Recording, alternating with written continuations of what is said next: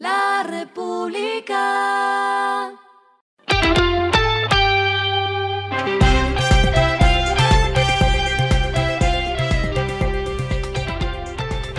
Esto es lo que debes saber al comenzar la semana.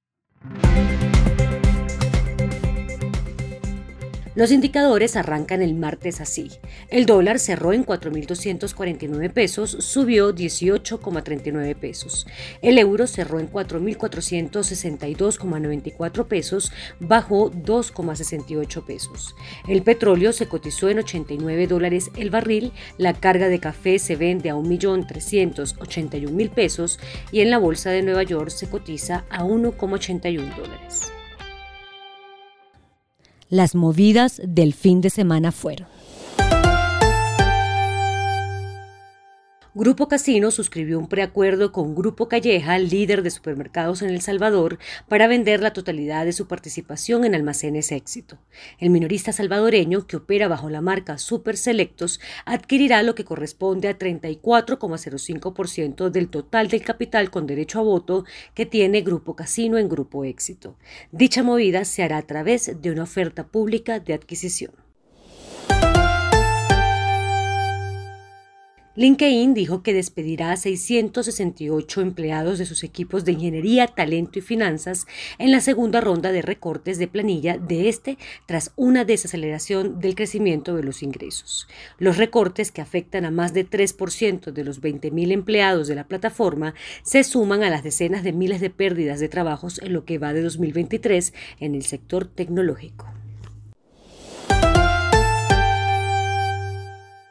El jeque de Qatar, Hassim Hamad Al Thani, se ha retirado de la puja para comprar el Manchester United mientras que el multimillonario británico Jim Radcliffe, dueño de Ineos, se hará con 25% del club.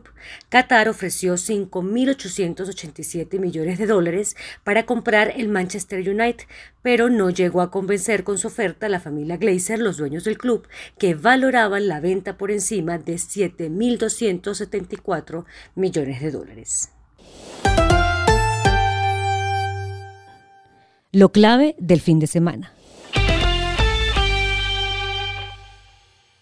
Después de los mensajes del presidente Gustavo Petro en sus redes sociales sobre el conflicto en Medio Oriente, Israel decidió detener las exportaciones de seguridad a Colombia.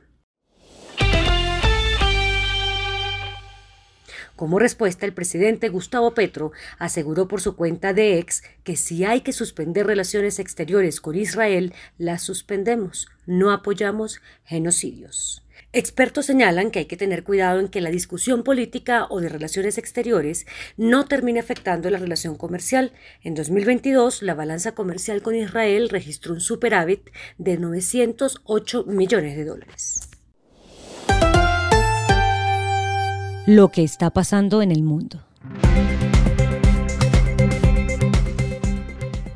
Con más del 52% de los votos, el empresario Daniel Novoa ganó la segunda vuelta de las elecciones en Ecuador y así se convierte en el presidente más joven de dicha nación con 35 años. Su mandato será corto, pues Novoa asumirá el cargo en diciembre de este año y dirigirá un gobierno interino hasta que se programen nuevas elecciones para 2025.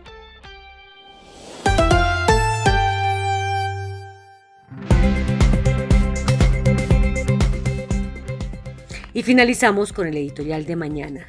Es el momento más peligroso en varias décadas. Dos guerras en desarrollo, Ucrania e Israel, se ciernen en el mundo abriendo un tren de conflictos regionales que pueden escalar y llevar al mundo a una situación caótica.